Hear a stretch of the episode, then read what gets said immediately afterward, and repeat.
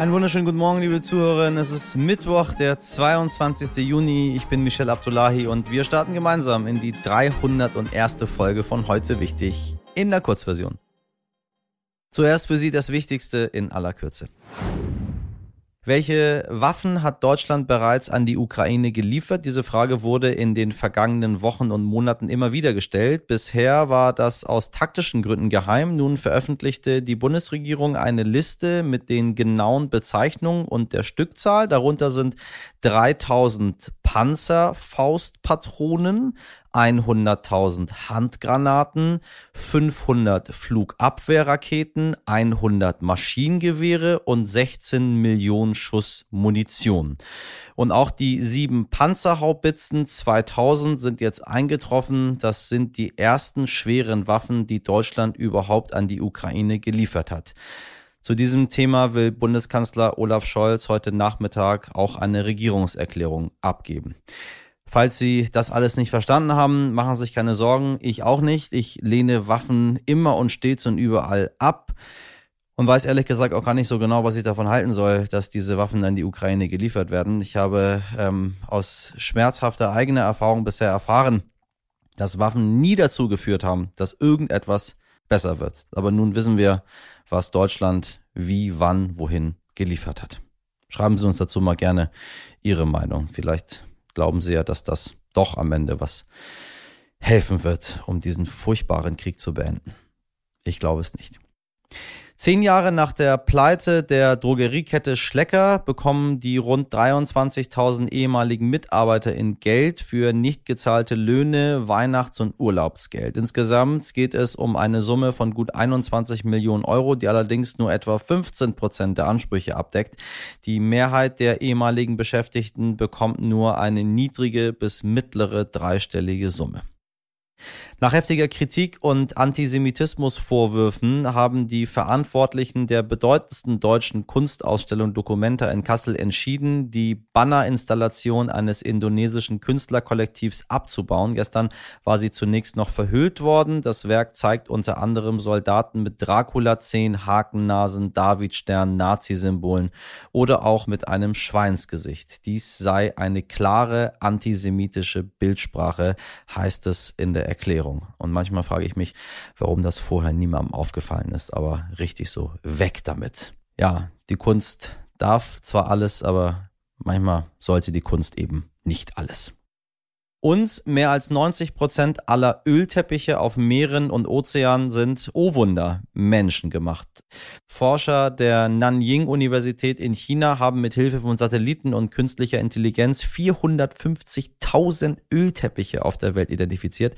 Dabei haben sie festgestellt, dass 94 Prozent davon von Menschen verursacht wurden durch Schiffe und Pipelines. Zuvor dachte man, dass etwa die Hälfte der Ölteppiche auf natürliche Lecks im Meeresboden Boden zurückgehen würden. Tja, falsch gedacht. Es sind halt doch wir Menschen schuld. Kommen wir äh, zu unserer heutigen Fortbildung, meine lieben Leute da draußen. Aufgepasst. Lithium ist eine Art Gold für die Zukunft. Lithium ist ein sehr leichtes Metall und fast überall enthalten. Wenn Sie diesen Podcast zum Beispiel gerade über Ihr Handy hören, dann haben Sie Lithium in der Hand. Oder falls Sie ein Elektroauto fahren, ist da auch Lithium drin, weil es so leicht ist. Nun ist die Frage, wie können wir in Deutschland sinnvoll auf diesen Hype aufspringen? Denn im Oberrheintal liegt Lithium für etwa eine Million Elektroautos unter der Erde und auch im Erzgebirge und anderen Orten Deutschlands wurden größere Mengen davon im Gestein entdeckt. Fachleute sprechen deshalb sogar von einer Art Goldgräberstimmung bei diesem Superrohstoff. Wie wichtig Lithium in Zukunft für Deutschland und die Welt wird, das erklärt mir gleich der Geschäftsführer des Deutschen Lithium-Instituts, Professor Dr. Ralf Werspun. Herr Professor Werspun, ich grüße Sie ganz herzlich. Ja, äh, Grüße zurück, Herr Abdullahi, hier aus äh, Halle an der Saale. Lithium boomt, wir wissen das alle. Es ist quasi überall drin, Computer, äh, Handys, ähm, E-Autos mittlerweile. Ohne Lithium alles nicht mehr denkbar. Ähm, was meinen Sie, was kommt noch in den nächsten Jahren? Was, was wird noch aus Lithium werden? Ja, ich glaube, wir stehen erst am Anfang vor dem Lithium-Boom, den wir haben. Ähm, Sie müssen mal ungefähr abschätzen, äh, so ein Auto, ein Elektroauto, was wir heute haben mit, äh, sagen wir mal, einer Batterie von 50 Kilowattstunden, da fährt man so 250, 300 Kilometer mit, äh, die hat ungefähr, kann man rechnen, eine Kilowattstunde gleich ein Kilogramm Lithiumcarbonat in allererster Näherung. Das heißt, Sie müssen rechnen pro Auto ungefähr 50 Kilogramm Lithiumcarbonat für ein Elektroauto. Und da wir jedes Jahr circa vier Millionen Autos zulassen in Deutschland, sind das natürlich erhebliche Mengen hier, die für Deutschland, Europa dringend notwendig sind. Für alle nochmal grundsätzlich, die in der Schule nicht ganz so gut aufgepasst haben wie Sie äh, in diesem Thema. Was ist Lithium und was kann es eigentlich? Ja, Lithium ist das äh, zweitkleinste Element, ist auch sehr, sehr leicht, wiegt also nur oder hat eine Dichte ungefähr wie die Hälfte von Wasser, ist aber metallisch. Und weil Lithium so schön klein ist und genau ein Elektron speichern kann, ist es halt besonders geeignet für leichte Batterien und damit für die Elektromobilität. Man kann auch andere Materialien nehmen, mit denen man speichert. Wir hatten früher Bleiakkus. Da wissen wir alle noch, das war relativ schwer. Und der Vorteil eben bei Lithium ist es, äh, dass es super leicht ist und damit natürlich eine Energiedichte pro Kilogramm hat, also bezüglich des Gewichtes hat, die sehr, sehr gering ist. Deshalb setzen alle heutzutage auf Lithium. Aktuell kommen ungefähr 80 Prozent des Lithiums aus Chile und Australien. Könnte das ein Problem werden? Ja, das ist noch komplizierter. Also die Minen äh, kommen in der Tat äh, vor allem aus Australien. Das ist sozusagen, dort sind das Erze, die gefördert werden. Und auf der anderen Seite in den sogenannten ABC-Ländern, Argentinien, Bolivien und Chile, sind es Salze ähm, Lithiumsalze. Und das sind aktuell die beiden größten in der Tat Förderer von Lithiumrohstoffen. Aber daraus kann man noch keine Lithiumbatterie machen. Die müssen erst umgewandelt und gereinigt werden. Und das geht heutzutage fast alles über China.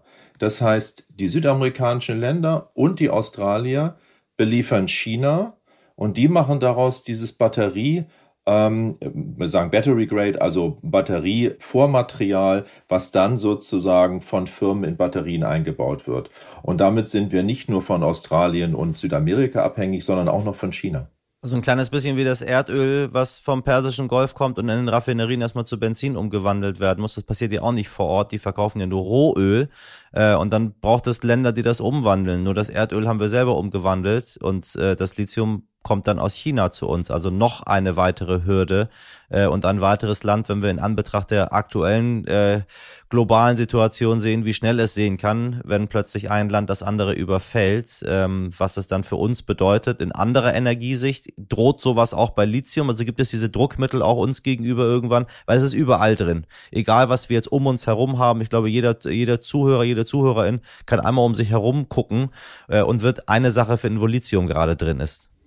Ja, wir stehen unserer Ansicht nach vom Deutschen Lithium-Institut nicht so sehr vor dem Problem, wo kommen die Rohstoffe her. Das haben wir gesagt, da gibt es sehr, sehr viele Länder. Es gibt noch mehr, es gibt auch Kanada, es gibt auch noch Europa-Vorkommen. Aber die Raffinerien, also ähnlich wie beim Erdöl, die sozusagen Rohstoffe äh, in verfügbare Produkte verwandeln, die stehen in China. Und da haben wir in der Tat, ähnlich wie bei den seltenen Erden, eine sehr starke Abhängigkeit. Und da setzt auch gerade unser Institut an, hier eben zusammen mit unseren Gesellschaftern für Europa und besonders für Deutschland eben diese Raffineriekapazitäten aufzubauen, um unabhängiger hier auch von China zu werden. Heldin des Tages. 103,5 Millionen Dollar oder umgerechnet 98,4 Millionen Euro. Für diese riesige Summe ging gestern Nacht die Nobelpreismedaille von Dmitri Muratov über den Tisch des New Yorker Auktionshauses Heritage Auctions. Dmitri Muratov ist ein russischer Journalist und Friedensnobelpreisträger, der als Chefredakteur für die unabhängige russische Zeitung Novaya Gazeta gearbeitet hat, zumindest bis die Zeitung im März eingestellt werden musste. Denn die JournalistInnen dort hatten sich getraut, die russische Invasion tatsächlich als Krieg zu bezeichnen, anstatt als Spezialoperation. Auch in der Vergangenheit musste die Zeitung hart für ihre Unabhängigkeit kämpfen. In den letzten 20 Jahren wurden insgesamt insgesamt sechs ihrer JournalistInnen im Zusammenhang mit ihrer Arbeit getötet. Nun ersteigerte ein unbekannter Bieter die Medaille von Muratov und das Geld soll vollständig an das Hilfsprogramm für geflüchtete ukrainische Kinder des UNO-Kinderhilfswerks UNICEF gehen. wenn das mal kein guter Zweck ist. Lithium, Lichter, lecker oder so. Das war heute wichtig in der Kurzversion. Für das ganze Gespräch mit Professor Wehrspon klicken Sie bitte einmal auf die pinke heute wichtig Kachel. Da finden Sie nämlich die Langversion. Für Fragen, Kritik oder Themenvorschläge nutzen Sie einfach unsere altbekannte Mailadresse heute wichtig at stern.de. Haben Sie einen sonnigen Mittwoch, machen Sie was draus. Bis morgen, Ihr Michel Abdullahi.